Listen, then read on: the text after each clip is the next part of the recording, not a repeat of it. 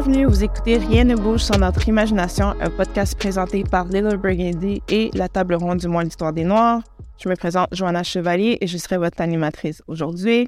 Je suis vraiment contente d'avoir cet épisode avec toi, c'est, mais on va se présenter tantôt. On va parler d'imagination. En fait, dans ma pratique, j'utilise mon imagination et des approches vraiment multidisciplinaires pour créer des projets pour la communauté. Je pense que la créativité est une des valeurs les plus importantes. Puis c'est justement pour ça qu'on a voulu créer cet épisode aujourd'hui. Je veux vraiment avoir une conversation sur des créateurs créatifs, artistes comme toi, pour parler de créativité, mais aussi comment que tu l'utilises pour développer tes projets et tes idées que tu as en tête. Donc, dans ce deuxième épisode, on découvre la phase d'intuition du processus créatif avec l'artiste que c'est. Bienvenue. Merci d'avoir accepté notre invitation, Passant, je suis vraiment content de discuter avec toi. J'ai eu la chance de te rencontrer l'année passée dans d'autres cadres. On va parler spécifiquement de musique. Donc, que si tu es un producteur, beatmaker et DJ, ton style est à la croisée du hip-hop minimaliste, soul et électronique. T'approuves? OK. Tu as travaillé sur des nombreux projets, dont aussi le projet Transition euh, radicale, donc un projet plus entrepreneuriat social. Et en 2022, la SOCAN a dit que tu étais dans la liste des cinq beatmakers à surveiller. Shout out à toi. J'espère que tu vas dans les prochaines listes encore. Tu vas pas juste à surveiller, tu vas être comme à suivre. Merci d'avoir accepté notre invitation. On va juste dive in into directement. Donc, tu es d'origine rwandaise, tu as grandi à Trois-Rivières, tu habites à Montréal. je peux dire déjà que c'est comme éclectique, un peu ton parcours, surtout en termes d'inspiration. J'ai lu dans un article que, en fait, quand c'est ta mère qui t'a vraiment comme présenté la musique, qui t'a fait comme découvrir la musique à travers euh, l'Église. J'aimerais ça en parler un peu parce que tu as passé de comme, on va dire, la musique religieuse, si on peut dire ça comme ça, au rap. Il faut que tu m'expliques ce changement. Le changement n'a jamais vraiment été si difficile que ça de mon côté, dans le sens que mes deux parents écoutaient vraiment. Comme pour moi, l'introduction en faire et à prendre part à quelque chose de musical, c'était vraiment au travers justement de chants glorieux puis tout ça. Mais mon père écoutait vraiment beaucoup de musique, puis lui écoutait beaucoup de rock, beaucoup de jazz, un peu plein de choses dans le fond. Puis c'est surtout aussi le fait, dans le fond. Puis c'est vraiment le rap que tu as décidé comme Comment, quand c'est quoi? Comme ça, on retourne dans le passé, c'est quoi? Tu as commencé à écrire dans un petit cahier? Ou est-ce que tu as commencé à faire du freestyle? C'est quoi qui a fait en sorte que tu es comme, OK, je vais me diriger par là? Ben, je pense. Si tu te souviens. Je pense que comme plusieurs euh, producteurs, makers, on commence toujours par le rap. Souvent parce qu'on essaie de, de, mettre des paroles sur ce qu'on produit ou souvent aussi c'est comme une introduction à la musique. Quand tu es moins familier avec des instruments, soit la guitare, soit le piano, quoi que ce soit, des fois de prendre au sérieux en tant que euh, surtout avant, quand tous les outils technologiques étaient comme moins accessibles.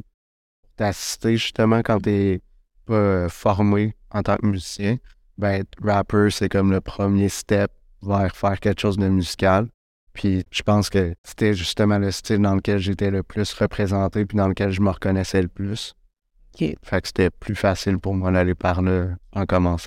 Donc euh, aujourd'hui avec toi, je veux vraiment comme dive et tout dans la phase de l'intuition. L'intuition, c'est vraiment quelque chose qu'on a tout en nous, de quelque façon. C'est comme le sixième sens. Puis je pense que ça peut se développer aussi. Fait quand on parle d'instinct, d'intuition en termes de créativité, j'aimerais ça savoir comme c'est quoi ça signifie pour toi avoir de l'intuition, puis comment ça se manifeste dans ton travail, spécifiquement quand tu décides de comme créer des beats? La première chose qui me vient en tête, c'est vraiment, tu sais, quelqu'un qui est vraiment en, phase avec son intuition, pour moi, souvent, ce qui a aidé autour, ce que je vois, c'est vraiment son entourage, sa famille, ses amis, etc., qui ont commencé par valider cette intuition-là. C'est la chance que j'ai eue, justement, puis quand je regarde plusieurs créatifs qui sont vraiment... Euh, qui, sont in touch avec leur intuition, ben c'est justement des gens qui ont été encouragés à écouter leur petite voix intérieure. Sont pas fait handicapés à ce niveau. Après ça, moi, la place que ça occupe, ben, c'est justement d'être capable de pas toujours remettre en question tout ce que tu fais, puis euh, je trouve aussi que c'est quelque chose qui se transpose pas juste dans une pratique facilement intégrée dans toute ta vie en général. Avoir une conversation avec quelqu'un, euh, savoir quoi mettre le matin, des petites choses vraiment simples, mais ça fait juste te dégourdir à ce niveau-là, d'arrêter de te remettre en question, de pratiquer justement en faisant de l'art à te dégourdir. Arrêter de tout le temps remettre tout en question. Tu penses à une personne qui est comme, comme ton inspiration? Est-ce que tu veux dire inspiration comme quelqu'un que je connais directement qui nous montre ou juste un. Ça pourrait être euh, général ou directement, qui, mais qui utilise son intuition de cette façon-là. Euh, la première personne qui me vient en tête, ce serait comme Flying Lotus. C'est vraiment un producteur que j'admire beaucoup, justement, parce qu'il semble pas se limiter justement à un style ou juste à un médium, comme il va faire. euh, il a récemment travaillé sur euh, la musique pour une série sur Netflix, tout l'habillage sonore de la série en tant que tel. Sinon, il va sortir justement des projets personnels euh, où ça va être juste des instrumentales. Il va aussi sortir des projets où il va collaborer avec plusieurs artistes sur le même projet, il va avoir autant des rappeurs que les chanteurs, que ça va être juste un, interlude vraiment plus cinématographique. Fait que c'est vraiment. Ça, ça, Là, sais, ça serait un, un modèle. Puis, tu sais, en lisant un peu sur toi, je pense que comme c'est un modèle, mais tu t'en inspires aussi un peu parce que, genre, t'avais dit dans un, dans un article que comme t'as vraiment aucune intention de te limiter, surtout en rapport avec la musique. Puis, je trouvais ça intéressant parce que, tu sais, quand on parle d'intuition, ben, tu sais, c'est vraiment comme ça devient. Ah, mais c'est comme si, comme j'essaie d'expliquer tantôt, des fois, c'est juste difficile à l'expliquer, mais c'est comme si c'est comme, t'as comme un éclair qui vient, puis t'es comme, OK, this is c'est ça le son, c'est ça que je veux faire. Fait que je serais intéressée à savoir, comme, justement, comment que, comme, l'intuition puis ton imagination t'aide à créer un beat. En fait, en, gros, je veux savoir c'est quoi la première étape de un. Parce que comme beatmaker, pour moi, comme on le voit, on comprend, il y en a plusieurs, mais comme concrètement, comme c'est quoi le processus? Si on parle au niveau plus abstrait, qui est comme juste euh, l'idée de base, justement, puis l'inspiration, mais ça, ça peut venir de plusieurs façons. Ça, je pense que ça touche à tous les médiums, pas juste le beatmaking. Mais, tu sais, ça peut être une conversation, ça peut être une marche à l'extérieur. Des fois, c'est une série d'écouter, un documentaire, un livre. Après ça, pour ce qui est plus technique au niveau de la musique directement, ben souvent, pour commencer un beat en tant que tel, les gens vont être plus à l'aise de commencer avec l'instrument ou euh, la chose avec laquelle ils sont le plus à l'aise. Que supposons comme moi, c'est les percussions que je dois maîtriser le mieux. Fait que souvent, je vais commencer par les drums.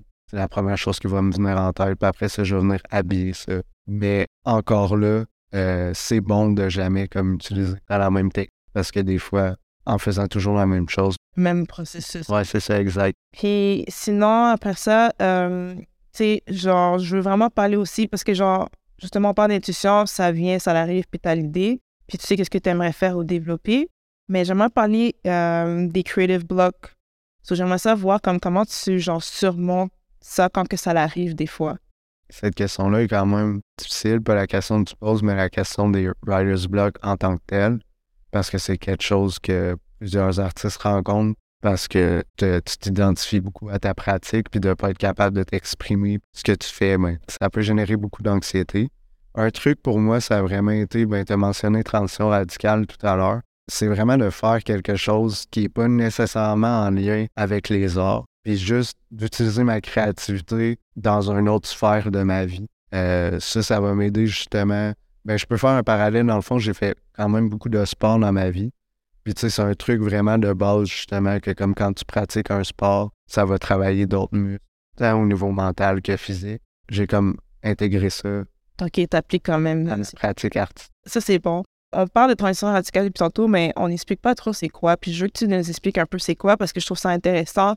Surtout en tant que moi, en tant que creative, j'adore lire. Comme tout le monde va savoir, si quelqu'un me suit, ils vont pouvoir. Genre, je fais tout temps référence soit au même livre, soit juste n'importe quel article, quote. Comme je suis vraiment une personne curieuse. Puis les livres, pour moi, c'est comme.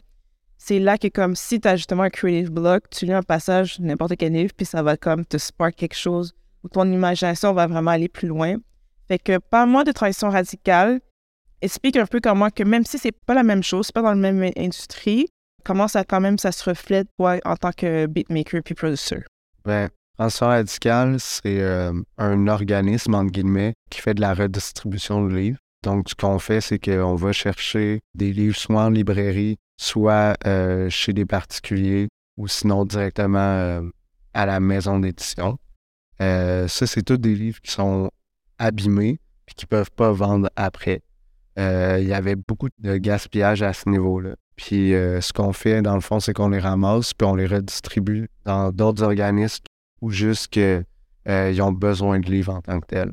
Puis ce qu'on va essayer de faire aussi, c'est vraiment de faire sélection de livres propres à chaque organisme avec qui on collabore. Euh, puis on va essayer de sélectionner aussi, soit engagés, euh, fait qu'ils vont parler justement de diversité, qui vont parler d'environnement. Puis sinon, on va essayer de viser des livres qui sont écrits par des gens issus de la diversité, juste pour essayer de mettre d'autres auteurs en lumière, parce que souvent, c'est tout le temps les mêmes livres qu'on s'est fait proposer à l'école. Euh, c'est les livres, justement, qu'on retrouve en circulation facilement.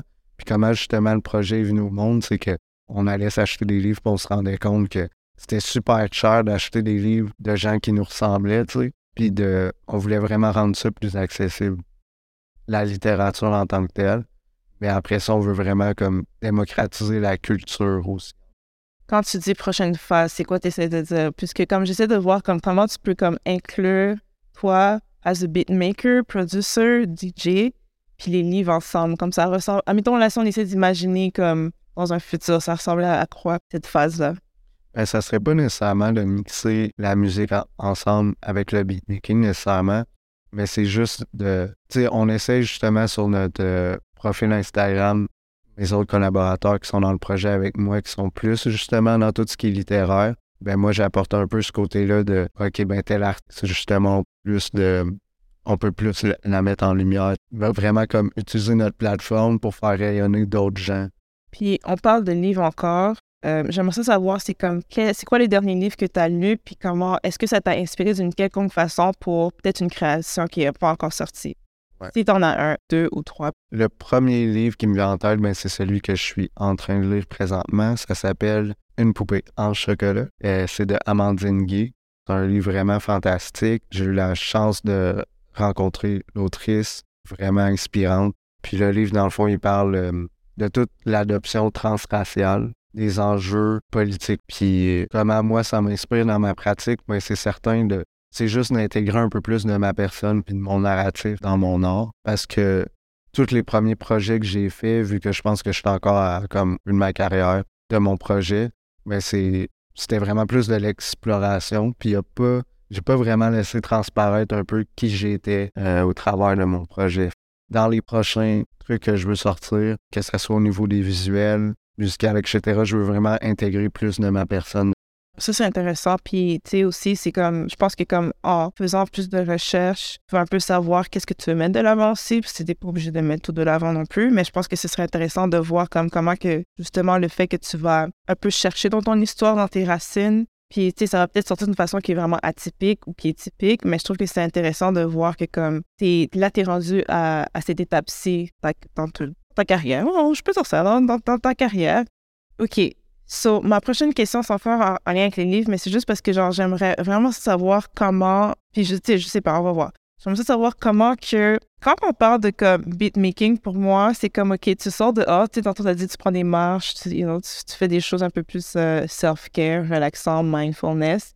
Fait que moi, dans ma tête, c'est comme, OK, si tu prends une marche, là, tu entends des oiseaux, là, ils vont faire un son, là, tu vas retourner chez toi, tu vas être comme, oh, laisse-moi essayer de recréer ce son est-ce que, admettons, pour un livre, par exemple, est-ce que des fois tu vois genre des citations ou un mot, puis là, ça te fait penser à quelque chose que tu créais? Je sais pas si est-ce que ça fait partie de ton processus? Des fois, je me demande si ça sert à ça, des fois, comme lire, puis là, ton imagination t'emmène un peu plus loin, mais ça revient quand même à ta pratique. Qu'est-ce que ça fait du sens que je qu'est-ce que je suis en train de te dire? Ouais, ouais, définitivement. C'est des choses que j'ai déjà entendues aussi, puis que c'est ce qu'on entend souvent de plusieurs créatifs de mon côté, comme j'ai dit tantôt, tu sais, la manière la plus directe pour moi de m'exprimer pour le moment, c'est vraiment au niveau des percussions. Fait qu'on dirait que c'est le rythme des choses que je vais remarquer, justement la, la cadence à laquelle quelqu'un va écrire, le rythme euh, comme de ce qui se passe justement dans ma marche. C'est vraiment ça qui n'est pas nécessairement justement un son d'oiseau que je vais essayer de recréer, mais c'est vraiment comme le rythme de, de la journée que j'ai vécue que ça va, puis après ça, tout le reste au niveau des sons, etc. Là, c'est vraiment plus de l'expérimentation que je vais faire. C'est rare que je vais choisir un son puis essayer de l'émuler jusqu'à temps que je touche ce son-là. OK, c'est bon. Là, je, là, je comprends c'est quoi, genre, faire du beatmaking. Au début, j'étais comme... Ça, ça m'a l'air tellement abstrait, mais je trouve ça tellement comme magnifique parce que c'est comme... Tu crées à partir de percussions, puis tu crées quelque chose qui est final. Ça, c'est genre magnifique. Puis des fois, je suis comme... OK, mais comment ils sont pensés à ça, genre? Non, c'est ça. Puis, tu sais, justement, mettons un auteur qui a une approche plus agressive, des sons plus agressifs. OK. Un auteur, justement, qui est comme doux, puis comme c'est vraiment ton, comment il s'exprime puis tout ça. Mais Puis sinon, pour ma dernière euh, question, j'aimerais ça te parler de collaboration parce que oui, tu travailles pour toi, tu as souvent des projets personnels, mais tu travailles aussi avec plusieurs artistes. Tu travailles aussi avec, euh, tu fais aussi de l'habillage de podcast, que je trouve ça quand même intéressant. Puis je veux en parler parce que des fois, comme en tant que beatmaker, les gens vont penser que c'est juste comme tu travailles juste avec des artistes en chanson ou peu importe. Mais tu sais, tantôt, tu, un de tes inspirations, tu as dit que justement, il a, fait la musique pour euh, une série Netflix. Donc, je trouve que c'est important de présenter ces différentes formes de collaboration, en ben, surtout dans ta pratique. Donc, euh, j'aimerais ça, pas, ça que tu nous parles de ça, genre, comme, de un, comment tes collaborations se créent, de deux, puis comment tu choisis aussi avec qui tu veux travailler, comment tu es intentionnel?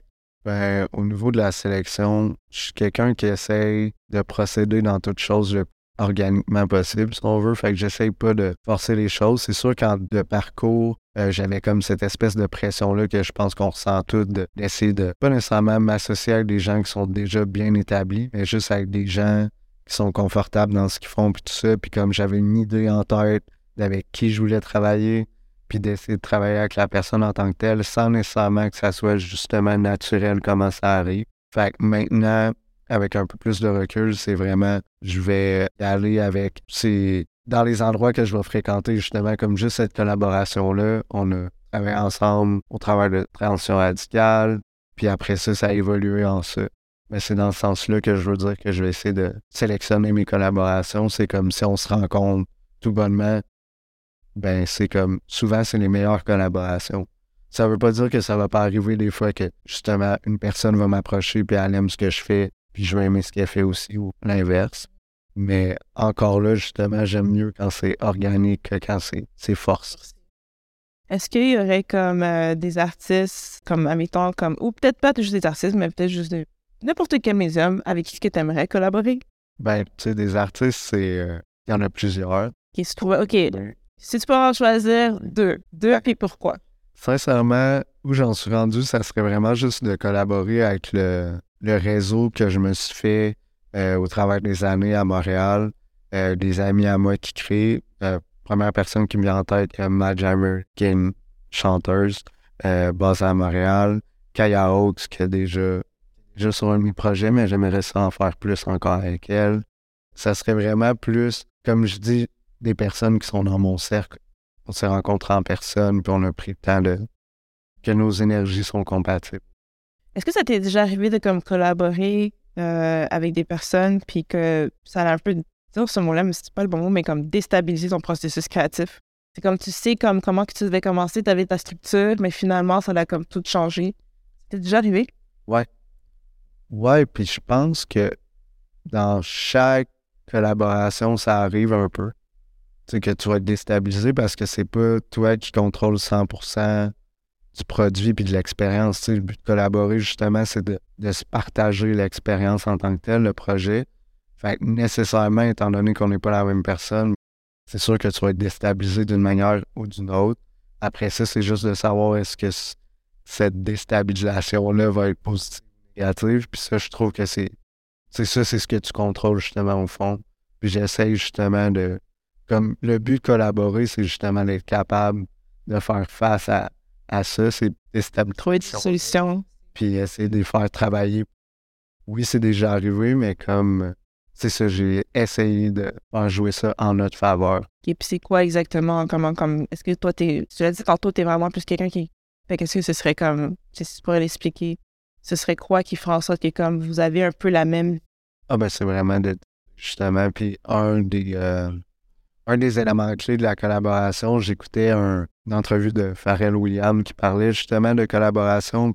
Tout le monde qui rentre dans le studio avec lui, il collabore avec des artistes ont des gros noms, prix, etc. Mais c'est vraiment de laisser son ego dans le vestiaire. De pas rentrer dans la pièce avec ton ego. Autrement dit, c'est comme quand tu crées, surtout pour faire quelque chose de créatif, faut que tu redeviennes un peu comme un enfant puis que t'enlèves tout peu importe les accolades que tu as eues, c'est comme, c'est pas le temps de mettre ça de l'avant, c'est c'est le temps de faire peau neuve, puis vraiment de juste aller chercher le meilleur de comme de ce qui se passe dans le moment présent, puis pas ce qui s'est passé avant ou ce qui pourrait se passer. Ça aussi, ça peut engrainer comme la collaboration quand tu parles trop de comme, ah ben ça, j'aimerais ça que ça existe comme ça ou comme ça. Juste de se concentrer sur le moment présent, de le faire sans ego. Ah, j'aime ça. J'aime ça qu'on finit avec ça parce que, genre, je suis forte sur le moment présent. Puis je pense que, comme, quand on parle d'imagination, c'est justement tout ce qui s'est passé avant, tout ce qui va se passer dans le futur. Pour l'instant, c'est pas important. Puis c'est là que tu veux vraiment plus t'imaginer puis te porter plus loin ou en arrière ou peu importe. Puis vraiment créer quelque chose d'intentionnel puis qui te fait du bien aussi. Fait que pour moi, tout ce que tu viens de dire, ça me parle. Puis comme, je trouve que, comme tu as dit aussi, l'ego, c'est vraiment de le mettre de côté puis trouver son inner child. Parce qu'à la fin de la journée, la créativité, c'est ça. C'est genre, tu fais c'est pas à quoi ça va ressembler, mais au moins, c'est comme, t'as aussi du fun à créer. Fait que j'adore ça. Euh, ben, en fait, quand l'épisode tire à sa fin, on aurait pu parler encore et encore. J'ai comme plein de questions juste sur le beatmaking. Peut-être que je voudrais devenir une beatmaker, on sait jamais, on va voir dans notre vie. Mais merci euh, d'avoir participé à notre euh, épisode. Merci de m'avoir reçu. Sinon, c'est où est-ce que les gens peuvent te suivre? Très facilement sur les réseaux sociaux. Quel Lequel? Il y en a trop. Euh, celui sur lequel je, je, suis le plus actif, c'est vraiment sur Instagram. C'est vraiment facile. C'est mon nom, Koussi. Euh, M-K-U-S-I avec 3 avec trois Parfait. Donc, merci. C'est pas parce que c'est juste le mois noire qu'il faut supporter les artistes, il faut les supporter à chaque jour de l'année. Donc, sur ce, n'oubliez pas de suivre euh, tous tes projets. En fait, quand j'ai vraiment hâte de voir sur quoi tu vas travailler, j'ai hâte de voir la phase culture de transition radicale. Et sur ce, ben, si vous avez aimé le podcast, n'oubliez pas de nous, de le partager, de nous follow, de vous abonner, de donner des commentaires, de toutes les choses. Suivez-nous sur toutes les plateformes. Et si vous voulez plus de discussions comme celui-ci, n'hésitez surtout pas à nous le dire. C'était Rien ne bouge sur notre imagination, présenté par Little Burgundy et la table ronde du mois l'histoire des Noirs. Merci.